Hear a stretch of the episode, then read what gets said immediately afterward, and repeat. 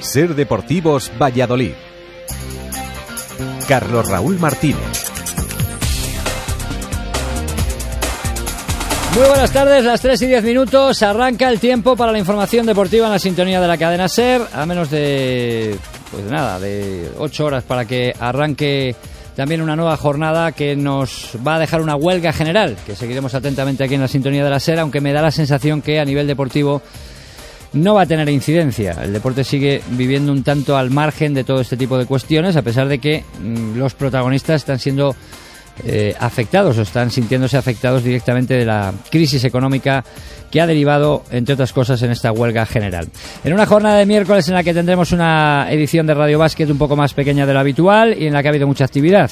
Un gran partido de balonmano esta tarde a las ocho y media por eh, Canal Plus Deporte y Sportmanía en el Palacio de los Deportes de León va a disputarse ese Ademar cuatro rayas con la tercera plaza en juego. Hoy ha sido presentada la Vuelta Ciclista Castilla y León y el Valladolid ha entrenado sin muchas novedades después de vivir la convulsión absoluta y total creada por la cifra de la deuda reconocida por los administradores concursales que se va más allá de los 70 millones. Todo el mundo se echa las manos a la cabeza y la verdad es que hoy no se habla de otro tema que eh, de eso, que también se habló ayer intensamente. Bueno, vamos a comenzar con la noticia de la jornada. Tenemos muchas cosas, como siempre, poco tiempo. Son las 3 y 11 minutos. Talleres del Hierro, concesionario oficial Toyota en Valladolid, te ofrece la noticia deportiva del día. Bueno, luego repasaremos la, el estreno de esa Vuelta Ciclista Castilla y León. Repasaremos también, por supuesto, el partido de balonmano ampliamente, el que vamos a vivir esta noche. Pero hemos subido a portada una noticia que. Eh, bueno, pone al entrenador del Real Valladolid, Miroslav Jukic, en la órbita del Valencia. Es una noticia firmada en el diario AS por dos de nuestros compañeros redactores en Valencia y que indica que eh, Jukic podría estar en esa lista. La verdad es que responde al perfil en caso de que Emery saliera del Valencia a final de temporada. Emery, por cierto, tiene contrato. Vamos a ver cómo se vive este asunto en Valencia y por eso llamamos a nuestra a la puerta de nuestro compañero Chimo Magmano en Valencia. Hola Chimo, buenas tardes. ¿Qué tal? Buenas tardes, Carlos Raúl. Pues hay mucha incertidumbre en torno a la figura del entrenador del Valencia, no para lo que resta esta temporada, que parece que está asegurado, salvo catástrofe, la figura de Unai Emery en el banquillo del Valencia, sino también para la próxima temporada. Eh, parece que no va a seguir Unai, aunque eso también parecía el año pasado y al final eh, Manuel Llorente acabó confiando un año más en el entrenador vasco. Este año parece que no va a ser así, por tanto, pues se abriría un abanico de posibles sustitutos para el técnico vasco. Hay muchos y hay varios que son del agrado de Manuel Llorente, como puede ser Miroslav Jukic, puede estar en una lista eh, amplia de entrenadores porque cumple con el perfil de, eh, que conoce el Valencia, es un entrenador joven en proyección, aunque también te diría que tiene a unos cuantos por delante. Simplemente como opción podría ser Miroslav Jukic, pero nada serio y nada contrastado para poder hablar ya como una posibilidad real de que el serbio esté el año que viene ocupando el banquillo del Valencia. Bueno, la posibilidad, gracias Chimo, es precisamente esa, que cumpla el perfil y que esté en ese ámbito, eh, en la eh, digamos, en esa posibilidad de, cambio de entrenador. Parece que lo de Emery está claro, aunque, repito, tiene contrato y más de una vez a Emery ya le ponían fuera meses antes de que acabara la liga y ha continuado concretamente este año. Así que habrá, esperar, habrá que esperar, pero desde luego lo que parece claro es que sí que puede estar en la órbita de ese posible Valencia para el año que viene. Y nuestro compañero Nacho Bailador, que ha estado hoy en el entrenamiento del Valladolid, ha preguntado directamente al técnico sobre este asunto. No, lo único que me preocupo en este momento es el Valladolid y, eh, y terminar a subir a primera división y el resto son todos rumores. Saldrán miles de, de nombres, estos son bailes de los entrenadores, pero Valencia tiene entrenador y tiene todo, o sea que esas cosas a mí lo único que me preocupa en este momento es el Valladolid y subir con Valladolid a primera. Pues efectivamente, no es momento de hablar de eso porque ni Emery, primero ni el Valencia se ha quedado sin entrenador porque tiene a Emery en el banquillo y hay que mantener el respeto, ni ahora creo que preocupe demasiado a Jukic esta posibilidad porque está lógicamente centrado en un eh, objetivo tan claro como el ascenso. Pero las noticias que luego se, confirma, que luego se confirman eh, van fraguándose a lo largo de estos meses y eso es una evidencia. Y que Jukic pueda estar en esa lista de futuribles, aunque sea una lista todavía muy provisional y en la que hay muchos nombres, pues ya para mí desde luego pues es una noticia. Son las tres y cuarto con Jukic y con esa posibilidad hemos abierto el programa de hoy. Nos vamos ya directamente al balonmano. En Toyota, solo por un euro más te damos tu coche totalmente equipado. Y en marzo, hasta 5.000 euros de descuento. Tu Toyota Yaris Auris o Verso completamente equipado por un euro más. Y en marzo, hasta 5.000 euros de descuento. Talleres del Hierro, concesionario oficial Toyota, calle Forja 10, Polígono de Argales. Y en marzo, hasta 5.000 euros de descuento. Cadena Ser Valladolid te presenta el nuevo proyecto de Raúl Olivar y José Salinas. RQR. Disfruta de las versiones más frescas de los clásicos de la rumba. Jueves 29 de marzo a las 10 de la noche en Portacaeli. Entrada libre y sin invitación. RQR. Mesón Casa Pedro, un referente de la cocina castellana. A 10 minutos de Valladolid, en Herrera de Duero, el sabor de lo tradicional se llama Mesón Casa Pedro. Especialistas en lechazo asado al horno de leña. Mesón Casa Pedro, reservas en el 983 52 85 78. Hola, soy Marta de la Riva, responsable de Neumáticos Esgueva. Ruedas, frenos y dirección son tu triángulo de seguridad. No viajes sin revisarlo. Ven a Neumáticos Esgueva y encontrarás ofertas como esta. Goodyear 205 55 16 91V 89 euros. Neumáticos Esgueva, servicio integral del automóvil, calle Topacio 21. Neumáticosesgueva.es Bueno, pues vamos a comenzar con balonmano. No podemos hacerlo de otra manera. El partidazo que se va a disputar hoy en León a partir de las ocho y media, pues atrae toda la atención del deporte vallisoletano en la jornada de hoy. Creo que tenemos comunicación con nuestro buen amigo y compañero Carlos Martínez en Radio León. Hola, Carlos. Buenas tardes. ¿Qué tal, Tocayo? Muy buenas tardes. Bueno, pues ayer hablaban Pastor, Yolí, de la importancia del encuentro. Me imagino que, que allí se vivirá también, pues casi casi como una final para ese tercer puesto, ¿no? Bueno, la verdad es que aquí estamos viviendo momentos de felicidad, ¿no? Después de que el pasado domingo y por primera vez en la historia el Real Ademar en este formato consiguiera el pase a los cuartos de final de la Copa de Europa y estar entre los ocho mejores equipos del mundo, y teniendo en cuenta que ayer se celebraba el sorteo de la Liga de Campeones y emparejaba al Real Ademar con el Fuse Berlín, eh, bueno, eh, en lo que es la afición y en lo que es eh, la gran familia del Ademar, este partido ha quedado en un segundo plano, no por supuesto en lo que es el cuerpo técnico y los jugadores, porque está claro que el partido de esta tarde sirve para determinar una plaza en la Liga de Campeones.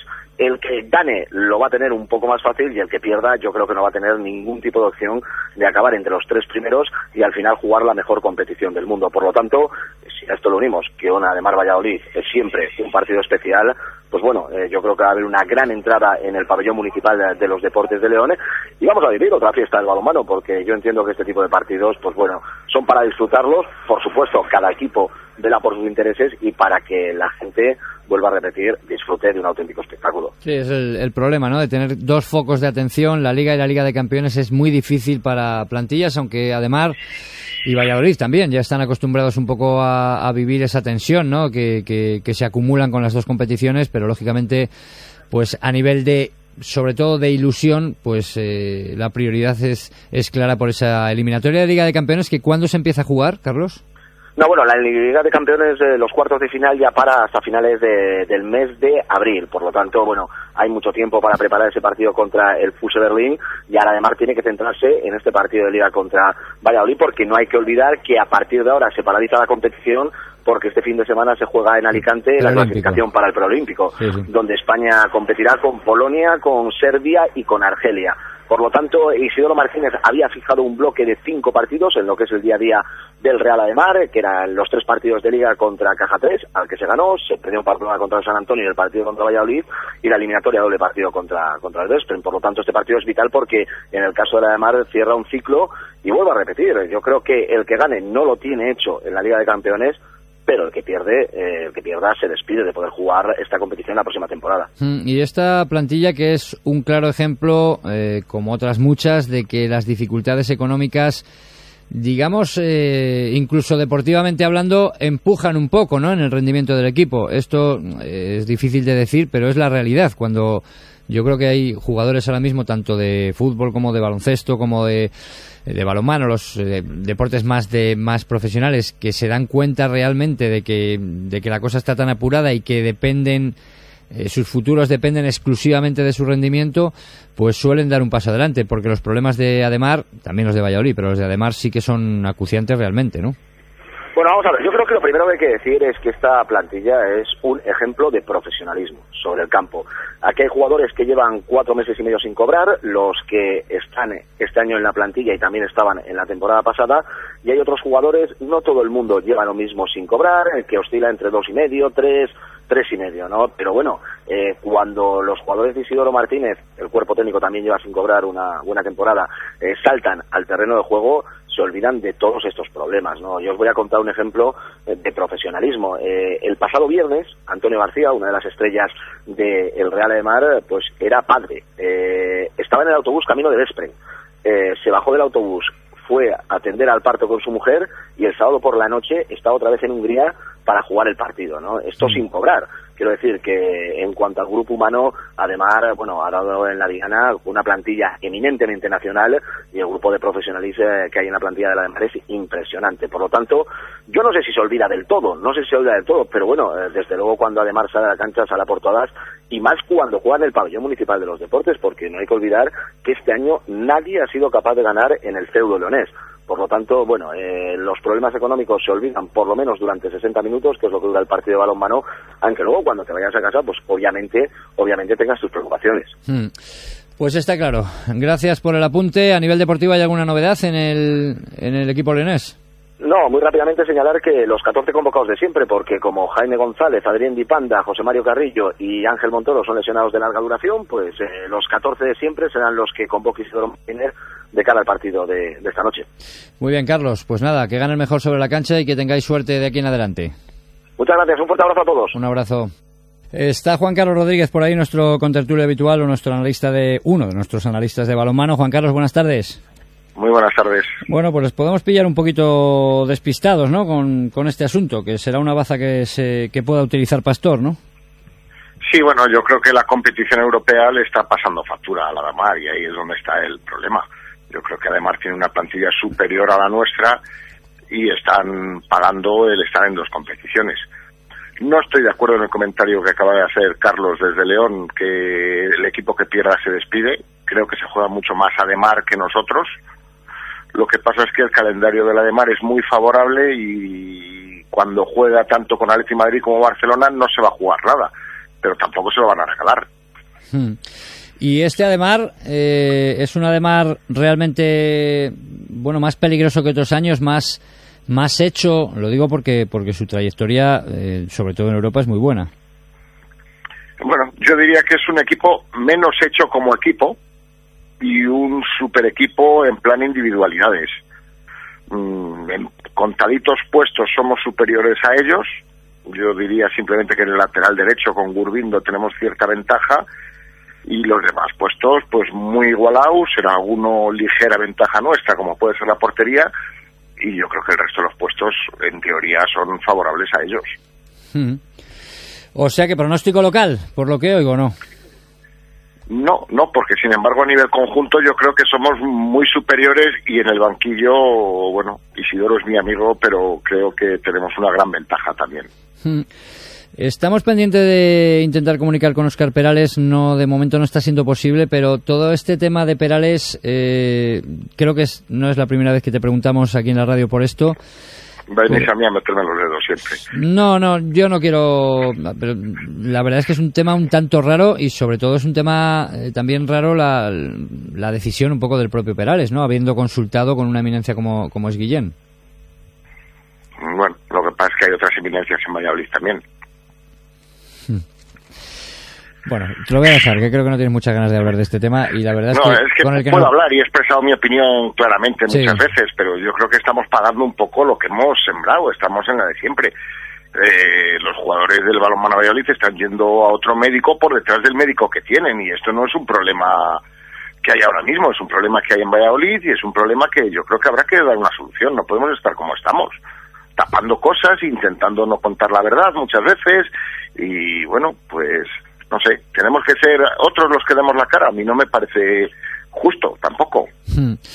Me parece correcto, pero a mí me hubiera gustado hoy mucho y, vamos a intentarlo hasta final del programa, intentar hablar con Oscar Perales, que es el que verdaderamente tiene que decir, tiene que decir qué es lo que pasa realmente y, cuáles son sus, sus, sensaciones. Se habla de la posibilidad de que haya algo mal en el cartílago, se habla de la posibilidad de que el diagnóstico no haya sido el exacto. Bueno, se habla mucho de la lesión de Oscar Perales, pero lo cierto es que Oscar ahora mismo tiene que estar muy, muy, muy, pero que muy preocupado con su salud y con esa rodilla que le puede retirar en un momento determinado si las cosas se tuercen. Ojalá que no, de momento se va a perder la temporada, lo que resta de temporada.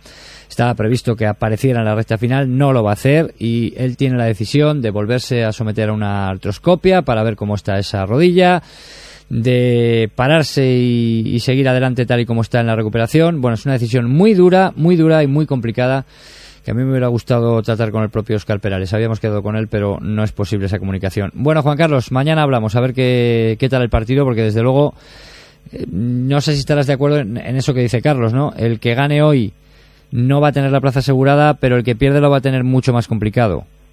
Bueno, yo creo que si ganamos nosotros tenemos la plaza asegurada y si perdemos hay que seguir luchando, ¿eh? Yo sigo pensando en que aun perdiendo favorito sería el balonmano Valladolid. Hmm. Muy bien, Juan Carlos, un abrazo y muchas gracias.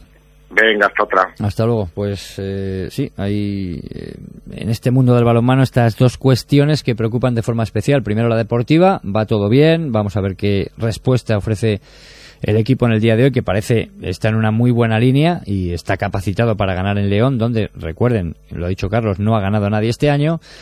Y vamos a ver, por otra parte, cómo acaba el tema de uno de los pilares para el año que viene. El equipo está muy justito, va a contar con gente muy joven y, desde luego, la presencia de Oscar Perales sería pues absolutamente vital. Vamos a ver si Oscar Perales eh, puede solucionar este match ball porque, lo dicho, estamos hablando de una rodilla que podría incluso, si se tuercen las cosas eh, demasiado, pues retirar a un jugador espectacular en el mundo del balonmano. Vamos a hacer una pausa, seguimos intentándolo con Oscar Perales y mientras tanto, pues vamos escuchando también voces de protagonistas en la presentación de la Vuelta Ciclista Castilla y León. Todo esto después de la pausa. Vive la emoción del rugby en Valladolid. Celebra nuestros 25 años de pasión. Con un apasionante partido de liga entre Black, Quesos Entre Pinares, Vizcaya Guernica. Domingo 1 de abril a las 12 y media.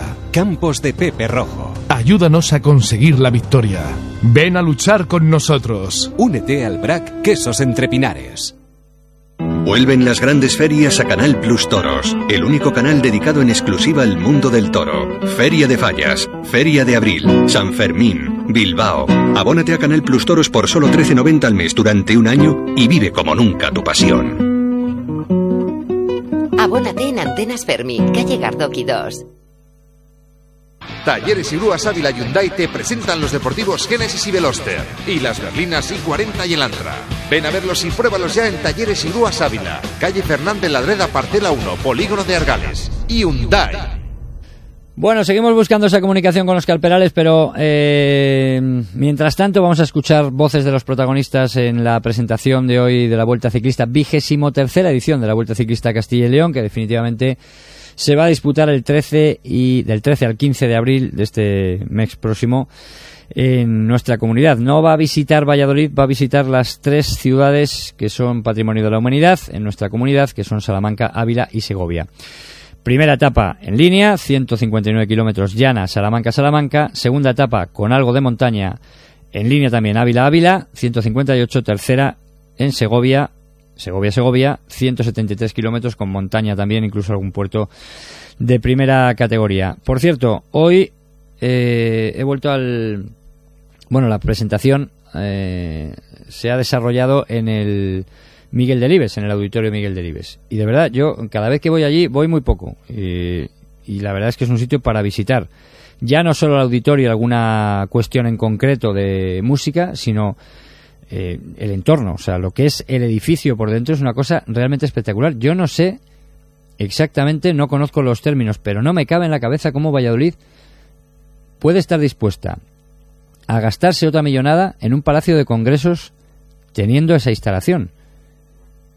Que digo yo que a estas alturas y con la cantidad de posibilidades que se ofrece o que ofrece ese mismo edificio, rincones, eh, eh, salas pequeñas, eh, bueno, yo no sé si una sala enorme para hacer cualquier tipo de, de, actuación, de presentación, de, lo que sea. No sé exactamente por qué ese auditorio se va a quedar solo en un auditorio teniendo múltiples posibilidades.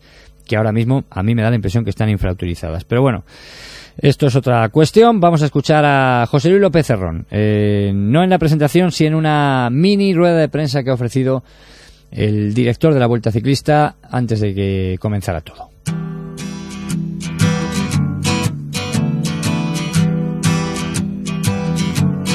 Pues sí, la verdad es que problemas y dificultades ha habido mucho. De hecho, ha estado a punto de, no hacerse la vuelta, la verdad, porque yo llegué a arrojar la toalla y la verdad es que al final, bueno, pues una entrevista con la consejera, digamos que aportó esos 30.000 euros que nos faltaban para completar el presupuesto y la verdad es que dentro de las dificultades pues tenemos que estar contentos por sacar la vuelta adelante aunque sean tres días. Bueno, la calidad de los equipos eh, paradójicamente mm, digamos que no la vamos a notar. Vamos a tener aquí a todos los equipos españoles como en años anteriores. Va a estar Raboban y Radiosac que son dos equipos que habitualmente también están aquí en la vuelta, que han estado esperando hasta el último momento porque ellos querían venir a la vuelta a Castilla y León. Vamos a tener otros dos equipos profesionales, Auso Hasun y y Cofidis también habituales, igual que Aqua Sapone italiano y por lo tanto yo creo que participación a lo mejor en cuanto a equipos no se va a notar. Quizá a lo mejor en cuanto a corredores en el sentido de que claro, estábamos contando y nos gustaba a todos tener a Alberto Contador aquí y este año pues eso es imposible ni aquí ni en ningún sitio, ¿no? Pero bueno, nos han confirmado por ejemplo la presencia de eh, Juanjo Cobo, el ganador de la Vuelta a España el año pasado que va a venir con el equipo Movistar. Hasta ahora no han sido los equipos tampoco muy prolíferos en mandarnos todavía los boletines, pero sí que el Movistar lo ha hecho y va, yo creo que va a tener o va a traer un equipo para que va a ser el equipo batir, porque viene Carpes junto con él, viene Ventoso, que ya ganó el año pasado también dos etapas, y como te digo, yo creo que va a traer un equipo fuerte. No, es muy difícil, como te digo, porque todavía no tenemos confirmados. Yo sé que Radio Sac va a traer también a Iago Machado, que es una de las grandes promesas suyos, y, y bueno, de alguna forma eh, yo creo que es una vuelta también diferente a las anteriores. Al reducir las etapas tres días hemos quitado la contrarreloj.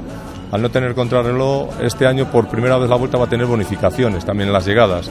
Entonces, bueno, es digamos una vuelta también extraña para nosotros eh, desde la perspectiva de que teníamos etapa en alto que este año no tenemos, teníamos contrarreloj que este año no tenemos y hay bonificaciones que otros años no teníamos, ¿no? Entonces yo creo que el favorito, decidir ahora un favorito va a ser, es difícil. Sí, la verdad es que nosotros en estas fechas, bueno, pues ganamos y de hecho por eso quizá los equipos eh, este, han aguantado también este año y quieren venir aquí porque es una fecha buena. No es buena, por ejemplo, para los clasicómanos, por eso no podemos a lo mejor contar aquí con un Valverde que nos hubiese gustado o, con un Samuel Sánchez, porque ellos van a estar en las clásicas, coincidimos con Amstel Gol el domingo pero sí que viene gente de cara a, pues inclusive al Tour de Francia, gente que va a estar en el Tour y gente que va a estar en el Giro, ¿no? al mes siguiente. Entonces, bueno, yo creo que el calendario es bueno y lo que necesitamos es que estos vaivenes que, que tenemos de vez en cuando, en, como ha, sucedido este año, pues a ver si lo podemos solventar y volvemos a los cinco días y a las cinco. Las cinco etapas, eh, decía José Luis López Cerrón, que yo creo que ha dado un repaso amplio en esta rueda de prensa improvisada de lo que son los detalles de esta vuelta ciclista, que recordemos arranca el 13 del mes que viene, el 13 de abril, y que cuenta con más del 50% de rebaja en el presupuesto. Tres etapas en vez de cinco, 20 equipos, o sí, bueno, 19, porque se cayó ayer uno. 19 equipos, entre los que están Movistar, Euskatel, Rabobank, Cofidis, es decir que, bueno, pues eh, digamos que la presencia de equipos pues sí que es es eh, importante, ¿no? Son buenas fechas, la Olimpiada a la vuelta de la esquina, el Tour de Francia también. Por lo tanto, vamos a ver si van confirmándose nombres y, bueno, pues la vuelta sale fenomenal, porque desde luego trabajo ha costado. Y dentro de ese trabajo y, de ese de esa posibilidad de que la vuelta se cayera, como se ha reconocido esta misma mañana, pues eh, la verdadera salvadora ha parecido eh, en la Consejería de Cultura y Turismo, esa última reunión que él relanzó después de que, antes de que, pues de esa reunión prácticamente la vuelta estaba totalmente arruinada y, certificada su defunción por este año. Eh, Alicia García Rodríguez fue la que realmente salvó en esa reunión la organización de esta vuelta y hoy pues la consejera estaba encantada de servir un poco de anfitriona, aunque hemos rescatado un corte en el que la consejera indica y comunica lo que es una nueva iniciativa de promoción, de estas promociones que desde luego yo no sé si servirán realmente de algo, yo tengo mis dudas, pero bueno, la consejera, vamos a escucharla, Alicia García Rodríguez ha hablado de esta nueva iniciativa que se va a poner en marcha eh, al mismo tiempo que la vuelta. Esta, esta, esta promoción con la creación de un pasaporte de las tres ciudades Patrimonio de la Humanidad que el visitante podrá recoger en cualquiera de las oficinas de turismo de las tres ciudades. Los sellos diseñados, que están aquí reflejados ya en el panel, eh, para tal fin se han realizado en colaboración con los tres municipios y representan la historia, la cultura y el patrimonio de estos tres escaparates de nuestra comunidad. En este pasaporte se incluirán, además de los sellos, datos de información turística, plano y direcciones de las oficinas de turismo. Una vez el visitante estampe los tres sellos, logrará el título honorífico de patrón de Castilla y León. Además, todas las personas que logren ser patrones antes del 30 de junio del 2012 automáticamente entrarán en el sorteo de un fin de semana para dos personas en una posada real de Castilla y León. Debo también señalar que al final de cada etapa al ganador se le entregará un maillot serigrafiado con el sello de patrón, igual que este que les enseño y que se muestra aquí.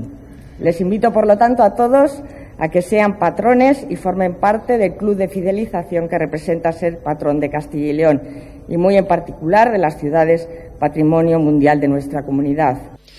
Bueno, pues, pues nada, si quieren ustedes ser patrones, ya saben lo que tienen que hacer, recoger esos, esos boletos, esas... Bueno, de verdad, no es que esté yo hoy especialmente crítico, pero ni entiendo que Valladolid se plantee tener un palacio de congresos teniendo un Miguel Delibes infrautilizado, ni entiendo que estas promociones, que me imagino que tendrán su estudio de marketing, realmente sirvan para algo. Y lo digo sinceramente, esa es mi opinión, respetando el trabajo de la gente de la consejería y de los, sus miembros de marketing. Bueno, pues vamos a cerrar aquí el ciclismo. Lógicamente tomará protagonismo a medida que vaya avanzando la vuelta o la organización de la vuelta. Recordemos, día 13 arranca esta nueva edición, la 23 ya de la Vuelta Ciclista Castilla y León en Salamanca. Salamanca, Salamanca la primera etapa, Ávila, Ávila la segunda, Segovia, Segovia la tercera y última etapa de esta competición. Las 3 y 37 creo que tenemos contacto con nuestro compañero del diario As, Nacho Bailador. Hola Nacho, buenas. Hola, buenas. ¿Alguna novedad al margen de ese rumor, bueno, de esa noticia de la posibilidad de que Jukic pueda eh, marcharse en verano a Valencia, pero al margen de eso, en lo puramente deportivo, ¿alguna novedad? Bueno, puramente deportivo hay que decir que Mar Valiente se ha retirado a mitad de entrenamiento con una contusión en el pie, pero parece que no le va a impedir estar disponible para el, partido del sábado ante Las Palmas. Y luego contar también que Dani Hernández pues ya casi casi se entrena al mismo ritmo del grupo. Yo le pregunto directamente que si iba a estar y él me ha dicho que, que a ver, que él lo ve bien, pero que todo depende también de lo que piense el técnico, claro. Mm. Por lo demás, pues el entrenamiento con mucho calor ya o una temperatura sensacional para estos días y muchos niños en la grada, ¿eh? Y eso también es buena noticia que, pues, que los chavales se aficionen a ver al Valladolid. Como siempre, Naucet un poco va a ser el protagonista de la semana, aunque el protagonista realmente es el, el rival y el partido, ¿no? Así que, bueno, pues esos van a ser los focos, ¿no? El los focos van a alumbrar un poco a Naucet como va siendo habitual, ¿no? Sí, bueno, eh, yo le he realizado una entrevista que los lectores de AS seguramente podrán leer el viernes, no mañana, y bueno, él, él quiere dejar siempre claro que él solo quiere pensar en el Valladolid, como hemos publicado hoy. Él no ha dicho nada de que él tenga firmado nada, de hecho él a mí me ha dicho que él no ha firmado nada, que tiene varias ofertas de, de equipos de primera división, incluso tiene la oferta de Las Palmas, por supuesto, pero no ha firmado nada. Y lo que sí me ha llamado la atención, y esto sí que te lo puedo contar incluso antes de escribirlo en el AS, es que ha dicho que no ha recibido ningún tipo de oferta del Valladolid, lo cual es lógico viendo la situación del Valladolid y sin saber dónde va a jugar en primera o en segunda, pero pero llama la atención también. Yo hoy he, estado en la presentación de la Vuelta Ciclista y en esos corrillos eh, previos a la presentación no se hablaba de otra cosa que de los 73 millones de deuda. Me imagino que en el entorno por allí del entrenamiento también este habrá sido tema protagonista, ¿no? Sí, por supuesto. Eh, todo el mundo, bueno, pues se lleva un poco las manos a la cabeza, ¿no? Porque una cosa es que, bueno, eh, el año pasado en treinta y tantos millones, eh, este año parecía que eran cuarenta y tantos, pero hasta setenta y tres son muchísimos millones, ¿no? Hmm. La sensación que hay es que, bueno, que a ver, se suponemos todos que Carlos Suárez tiene un plan, tiene un plan pues para tratar de sacar esto adelante, porque la verdad es que haberse metido en este lío en, en verano, sabiendo lo que había, eh, sin tener un plan B o una puerta de salida, pues parece un poco extraño, ¿no? Así que todos y yo creo que en el fondo confiamos en que Carlos Suárez tiene algún plan o tiene la forma o la fórmula para sacar el club adelante. Lo que no sabemos es a qué está esperando para, para, para aplicarla, ¿no? Porque son muchos meses ya que los futbolistas no cobran, que los empleados no cobran, el embargo ese no se, no se termina de levantar y claro, eso pues inquieta mucho también a la, a la parroquia vallisoletana y sobre todo a los empleados y los futbolistas, claro. A mí es que me parece más fácil, y fíjate que es difícil, ¿eh? y acabo ya con este tema, me parece más fácil que el Valladolid ascienda de forma directa este año a que el Valladolid pueda solventar una deuda de 73 millones de euros en plena crisis económica. Fíjate que es difícil el ascenso directo y que hay que lucharlo mucho, muchísimo todo el año. Tienes que tener esa gota de suerte ahora al final. Vas contra el Celta y contra el Deport, no puedes perder. O sea, es dificilísimo subir a primera división de forma directa. Bueno, pues me parece mucho más difícil que el Valladolid pueda seguir sobreviviendo con esta deuda. Lo digo así sinceramente. Hombre, yo me imagino, perdona Carlos, yo me imagino que cuando Carlos Suárez entra en la ley él piensa que, que al final va a tener que hacer quitas y que se va a quedar la deuda a la mitad y a partir de quedarte con la deuda a la mitad, pues ya no es lo mismo eh, no es lo mismo 73 millones que cuarenta y tantos o treinta y tantos. Hmm, en cualquier caso, sí que la situación es difícil y, y perdona, y yo creo que deportivamente el equipo ahora está muy bien. Para mí el bache lo pasó en febrero y, y ya lo hemos pasado y ahora dependemos de nosotros y del Celta, pero sobre todo de nosotros. Vamos, de mm. nosotros no, de los jugadores. Mm, no haría muy bien el presidente en fiarse de, de una quita importante en este concurso, ¿eh? porque recordemos que la, eh, el acreedor más importante es Hacienda, y con Hacienda no hay quitas. Hay quitas con el resto de acreedores, como le ha pasado al baloncesto. El baloncesto ha hecho un 50%, ha llegado a un buen acuerdo, pero es muy difícil llegar a una quita con, con, con Hacienda, y haría también mal el presidente si sigue confiando en lo que le oí ayer, en esa operación eh, urbanística que está en el aire y que él da por hecho. Incluso mete en el activo ya prácticamente del Valladolid. Mm, no sé, está todo demasiado en el aire. Bueno, tiempo habrá para hablar de esto y sobre todo de lo deportivo, que es lo que más nos interesa. Gracias, Nacho, un abrazo. Un abrazo, hasta, luego.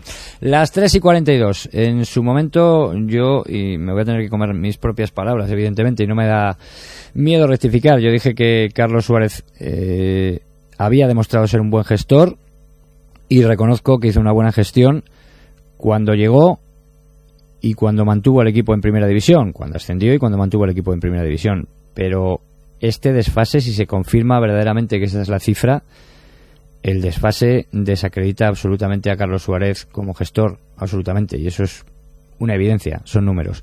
Lo hizo bien, quitó la deuda cuando, cuando estuvimos en primera, negoció, equilibró al club un club absolutamente perdido de la mano de Dios cuando llegó, pero posteriormente en estos últimos años ha sido un desastre económico de dimensiones incalculables hasta llegar a esa cifra de setenta y tantos, si es que se confirma, que todo parece indicar que sí, porque si esa cifra la dan los eh, administradores concursales, pues estos lógicamente no tienen por qué andarse por las ramas. Bueno, son las 3 y 43, vamos a hacer una pausa, entremos en tiempo de Radio Vázquez si no localizamos a Pelares.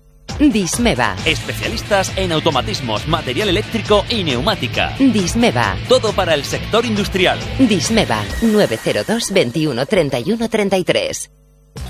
Chandals exclusivos Adidas hombre y mujer solo 59,99 euros y para niños por solo 49,99 euros. Encuéntralos solo en Sprinter.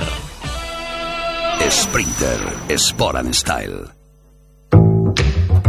Elige entre un BMW 116D Efficient Dynamics, un 316D con motor 2 litros o un X1 S-Ride 18D de las nuevas Essential Editions. Ahora, según modelo, no elijas el sistema de navegación BMW Business, el dispositivo manos libres e interfaz USB, los faros Visenon o las llantas de aleación ligera, porque ya te los damos nosotros. Y todo desde 22.500 euros. Infórmate en Fuenteolid, concesionario oficial BMW, calle Ciudad de la Habana 69, Valladolid. Este sábado tienes una cita con Carrusel Deportivo Valladolid. Desde Zorrilla y a partir de las cinco y media de la tarde, los de View Kids quieren dar un paso más hacia el ascenso. Real Valladolid, Unión Deportiva Las Palmas. Con el mejor equipo de narradores y comentaristas y con seguimiento especial al resto de resultados de la jornada. Y esta es nuestra mejor alineación.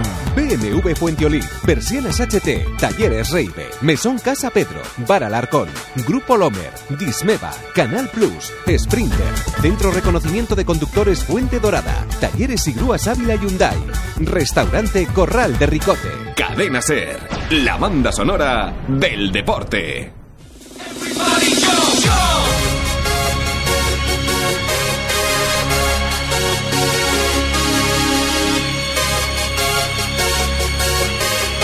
Bueno, pues se nos va a complicar lo de Perales. Vamos a dejarlo para mañana. Perales analizará también el partido de balonmano y hablaremos un poco de esa situación que, que preocupa al propio Perales y que nos preocupa a nosotros. Pero ya es tiempo de Radio Básquet. Esta sintonía nos acerca al mundo de la canasta. Y hoy vamos a comenzar con un asunto diferente, que no tiene nada que ver con la tensión competitiva que se vive en el entorno del Blancos de Rueda, ni mucho menos con la tensión también económica y de futuro que se vive en esta entidad. También eh, situaciones realmente preocupantes. Por desengrasar un poco, les voy a decir que eh, ayer conocía una gratísima noticia, una noticia que a mí personalmente me, me hacía mucha ilusión. Yo tuve la oportunidad de dirigir en un equipo infantil de baloncesto a Jaime Barriuso, un chaval que era bueno jugando al baloncesto y que en un momento determinado de su etapa de formación, cuando terminó sus dos años de infantil, decidió probar en el rugby. En un verano se dio cuenta que le gustaba más el rugby que el baloncesto, siendo un buen jugador de baloncesto. Y se fue al Quesos Entre Pinares. Y ayer conocía la noticia de que Jaime Barriuso, Barriuso junto con Gonzalo Núñez y Jorge Gorostiza, Jaime del Quesos Entre Pinares y Gonzalo y Jorge del Cetransa, eran convocados por la selección española sub-18 para jugar el europeo que va a comenzar el viernes en Madrid y que va a llegar hasta el 8 de abril, europeo sub-18. Es decir, Jaime Barrioso, Gonzalo Núñez y Jorge Gorostiza formarán parte de esa selección española. Y en este inicio del Radio Básquet me había planteado esa situación. No es la primera vez que ocurre esto, que muchos jugadores de baloncesto, que algunos jugadores importantes de baloncesto, que han jugado a un buen nivel en el deporte de la canasta, se han pasado al rugby y en muy poquito tiempo han llegado a jugar también en la élite del rugby. Le pasó, que yo me acuerdo ahora mismo, a Tito Candao, le pasó a Hermosilla, que fue internacional, internacional absoluto además, y, que tardó muy poquito de pasar eh, del baloncesto al rugby, a la élite más absoluta del rugby, y le ha pasado un montón de gente, entre ellos a Álvaro Abril, que es nuestro buen amigo y colaborador en muchas ocasiones en nuestro carrusel local. Y a Álvaro Abril precisamente le hemos preguntado por esa circunstancia. ¿Qué es lo que puede pasar para que haya esa conexión, para que muchos jugadores que se pasan del baloncesto al rugby en muy poquitos meses triunfen en el rugby? No pasa con ningún otro deporte. Esto solo pasa con baloncesto y con rugby y con casos además eh, que componen una larga lista. Y Álvaro Abril esta mañana nos contestaba esto al respecto la memoria tengo el, caso de nuestro siempre recordado, querido José Hermosilla, Hmm. Que empezó jugando además a baloncesto, estuvo jugando, no sé si fue en Maristas, me parece que era, o no sé en qué centro escolar y tal, y luego, bueno, pues ha sido uno de los mejores alas que ha tenido la, la selección española de rugby, el rugby español, y luego también recuerdo también el caso de el caso de mi hermano Miguel, que después de ser un buen jugador de baloncesto y jugar también en- a un nivel alto, pasó ya siendo mayorcito a, jugar al rugby y acabó siendo un segunda línea de, de primerísimo nivel. En mi caso es muy es muy muy particular. Yo había jugado al baloncesto durante muchos años, siempre había jugado al rugby de pequeño en San José, pero después por una serie de circunstancias, sobre todo por cuestión de amistad con Canas y otra gente de, de, mi, de mi entorno, pues decidí empezar a jugar al rugby muy tarde, con lo cual en poco tiempo, en cuestión de pretemporada y en cuestión de muy poco tiempo me vi jugando en División de Honor. ¿Qué similitudes puede haber? Son deportes completamente diferentes, no tienen nada que ver, pero yo sí que le, sí que noto que, bueno, que hay una serie de cuestiones que en un momento dado pueden, pueden ayudar a hacer un deporte, sobre todo después de venir del baloncesto, ¿no? Que hacer, jugar al rugby, como puede ser la rapidez, o puede ser la coordinación, o puede ser la fuerza, algún, algún, algunas cuestiones físicas que sí que ayudan. Entonces, yo creo que cuando empiezas a hacer rugby, después de haber jugado al baloncesto, sí que te ves, sí te, sí te ves que, que, que el progreso en ese deporte es, es mucho más rápido. Entonces, yo he visto a muchos jugadores que han venido al baloncesto y de repente se dan cuenta de que empezando a jugar al rugby, pues oye, tiene unas características que sí que les vienen muy bien, sobre todo por todo el pasado físico y el pasado deportivo que pueden tener, ¿eh? Bueno, pues sí, que puede ser esa característica, el, que eh, normalmente en baloncesto eh, son gente alta y rápida, y, que se digamos que se conjuntan algunas cuestiones técnicas y tácticas que facilitan la progresión pero desde luego es una nota sorprendente y muy curiosa porque repito es una larga lista a la que se une Jaime Barriuso, el joven, el joven Jaime Barriuso a la que, al que le damos la más sincera enhorabuena junto con Gonzalo Núñez y Jorge Golostiza. Creo que Gonzalo Núñez también empezó jugando al baloncesto, pero en, ya en épocas más pequeñas. Jaime, desde luego, sí que era un buen jugador de baloncesto y ha llegado a ser un gran jugador de rugby. Su hermano también jugaba al baloncesto y también se pasó al rugby. Es decir que, bueno, es una cosa curiosa que no sé si pasará solo aquí en Valladolid o también ocurrirá en otros eh, en otros lugares. Y ya entrando en serio en la bueno, esto no es que vaya en broma, pero entrando en las cuestiones más serias del deporte profesional, nos encontramos con la situación del Blancos de Rueda, analizaremos lógicamente los detalles informativos de ese encuentro en el que yo creo que va a haber muchas posibilidades de victoria en el, eh, el Olímpico de Badalona el próximo domingo por la mañana. Por cierto, el baloncesto coincidirá con el rugby, partido crucial para el Quesos Entre Pinares, que ahora mismo, ahora mismo es líder de la clasificación. Quedan tan solo tres partidos, pero recuerden que hay semifinales y final en esta edición de la liga, así que compartiremos protagonismo con el, con el rugby desde Pepe Rojo, donde estará José Luis Rojí. Pero al margen de eso, pues se sigue trabajando en otras cuestiones, en varios frentes, según eh, mis noticias. Ahora mismo el Blancos de Rueda no mmm, desecha ninguna posibilidad de futuro y intenta, dentro de sus posibilidades, trabajar en varios escenarios. Y lógicamente esos escenarios están claros. Uno, la posibilidad de que el equipo consiga el milagro de la salvación y quedarse de forma estable en la ACB, que sería la mejor noticia para todos, para el equilibrio del club, para el progreso económico con esa con ese concurso del que salió bien o muy beneficiado el equipo vallisoletano, pero que lógicamente estaría en el aire eh, si hubiera descenso, esa sería la mejor solución. Se contempla también la posibilidad de que se cierre la liga. Yo creo que ya vamos entrando en unos plazos que si no se habla ya muy en serio en esto, por mucho que esté en el entorno de los clubes, es difícil que se haga para el próximo año. Y hay otra posibilidad que yo creo que el club está contemplando y que es más, creo que está obligado a contemplarla. Es decir, no tirar la marca. La posibilidad de que el equipo descienda es una posibilidad clara, numérica, estadística, puede descender y tiene muchas posibilidades de descender. De descender. Aquí la clave está en saber si los nuevos dirigentes o los, dirigentes que están ahora eh, mm, contemplan la posibilidad de que el club no cierre la puerta o definitivamente, como dijo el alcalde, la posibilidad más cercana es que se cierre.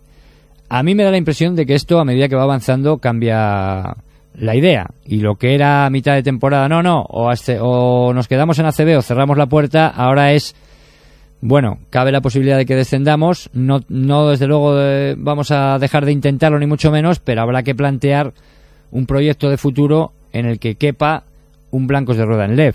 Si hay posibilidad, el presidente cree que no, pero desde luego hay mucha gente en el entorno del club que cree que la marca no se puede tirar y que el club debería seguir en LED, a lo mejor por unos cuantos años, teniendo una plantilla prácticamente de canteranos, con tal de no perder, de no tirar a la basura esa marca que tiene un montón de años de existencia y mucho sufrimiento a sus espaldas. Bueno, pues lo dicho, las noticias eh, que a mí me llegan es que el club trabaja en esos tres sentidos, cosa que ya es noticia, porque hace un mes trabajaba solo en dos ahora sí parece que contemplan esa posibilidad económica de hacer un plan para mantener al equipo vivo, incluso si Roberto no logra salvarlo.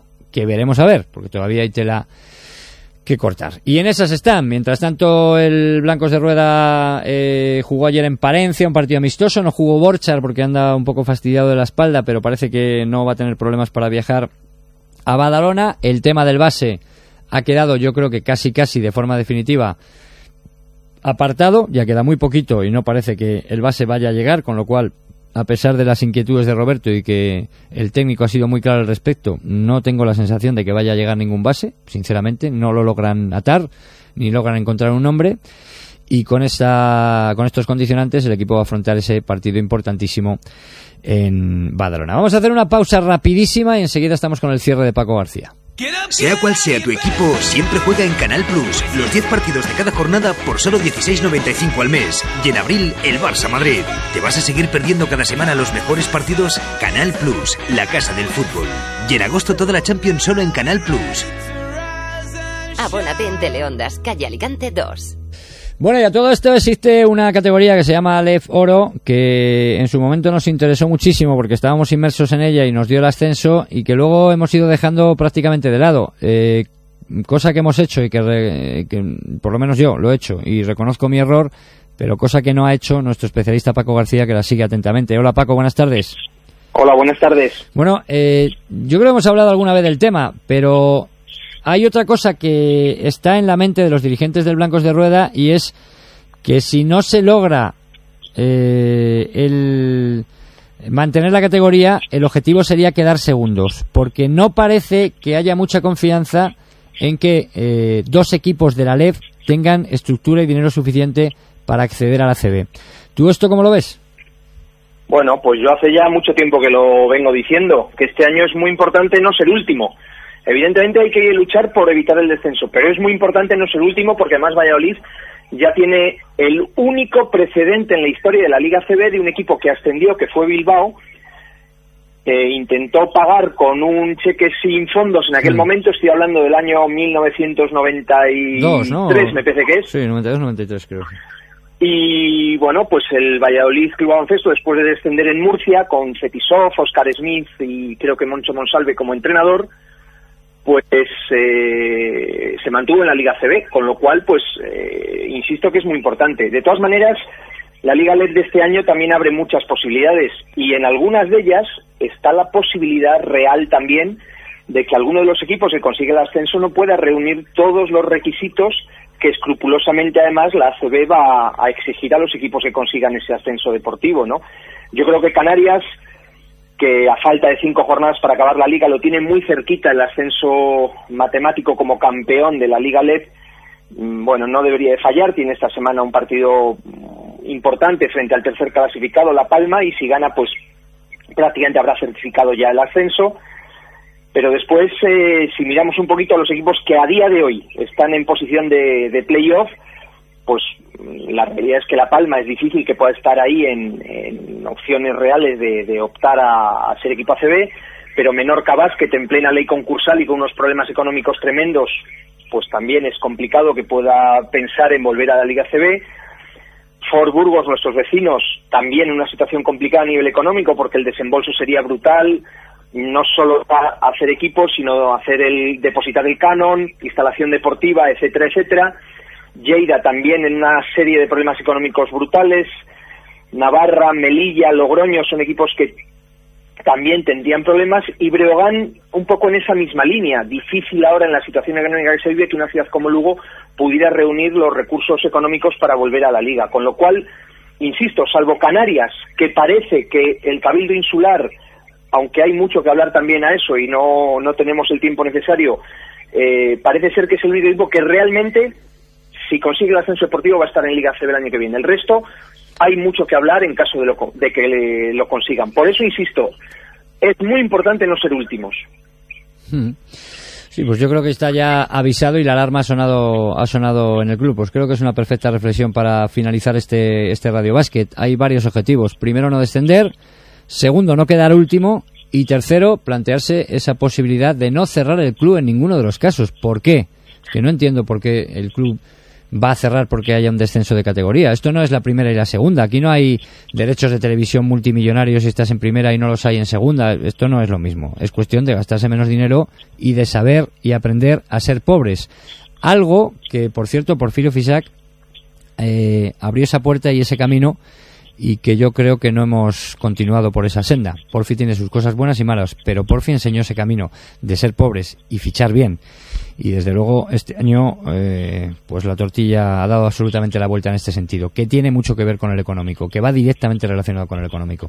Muy bien, Paco, Yo, Carlos, pues dime. Si me Nos queda un minuto, un minuto. un minuto, me sobra. Eh, yo soy una persona que nací eh, con los albores de este Real eh, eh, Club Baloncesto Valladolid eh, y evidentemente a la sombra de ese recién inaugurado Huerta el Rey, Valladolid Impala, Castilla, Valladolid, ACB, me cuesta pensar eh, que mi ciudad se quede sin un equipo representativo. Hmm. No digo nada más. Eso sí. Muy bien, buen eh, apunte ya para finalizar. Paco, muchas gracias y un abrazo. Buenas tardes. un Hasta saludo. luego. Las 4 de la tarde lo dejamos aquí. Mañana más y a lo largo de toda la tarde, si hubiera alguna novedad, desde luego se la comunicaríamos a través de la sintonía de la SER. Ahora las noticias con las señales horarias de las 4. Hasta luego.